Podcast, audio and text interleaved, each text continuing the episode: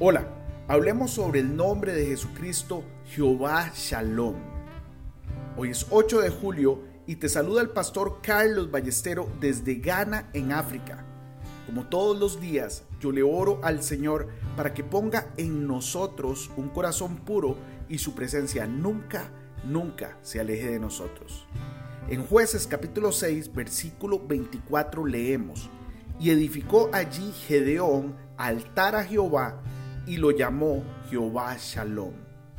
Hoy te quiero recomendar leer y meditar en jueces capítulo 6 del versículo 11 al 24 y Efesios capítulo 2 del versículo 11 al 22. En jueces, Dios se revela a Gedeón como Jehová Shalom, que se traduce como el Señor es nuestra paz, asegurándole a él que no tenía nada de qué temer. La palabra shalom, que aparece 170 veces en la Biblia, es una palabra hebrea que significa paz.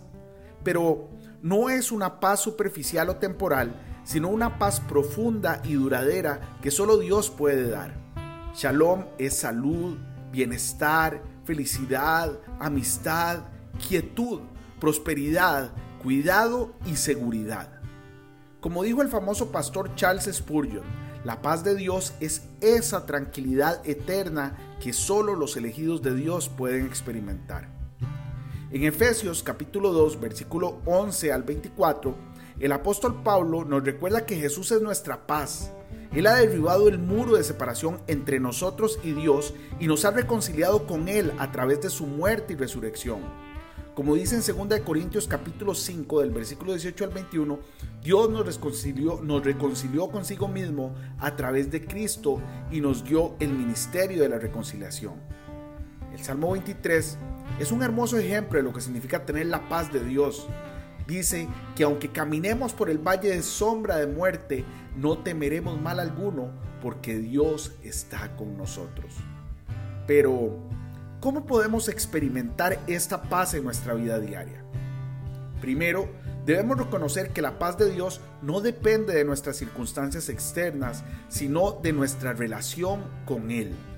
Como dijo el famoso escritor y conferencista cristiano Max Lucado, la paz no es la ausencia de problemas, sino la presencia de Dios. Segundo, debemos buscar a Dios en oración y meditación en su palabra Filipenses capítulo 4 versículos 6 y 7 nos dice, no os inquieten por nada, más bien en toda ocasión, con oración y ruego, presenten sus peticiones a Dios y denle gracias. Y la paz de Dios, que sobrepasa todo entendimiento, cuidará sus corazones y sus pensamientos en Cristo Jesús. Finalmente, debemos confiar en Dios y rendirnos a su voluntad. Como dice Proverbios capítulo 3 versículos 5 y 6, Confía en el Señor de todo tu corazón y no te apoyes en tu propia inteligencia.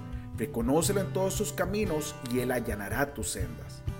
Hermanos y hermanas, que Jehová Shalom, el Señor de nuestra paz, llene sus corazones y mentes con su paz que sobrepasa todo entendimiento. Hoy bendigo tu vida en el nombre de nuestro Señor Jesucristo. Amén y amén.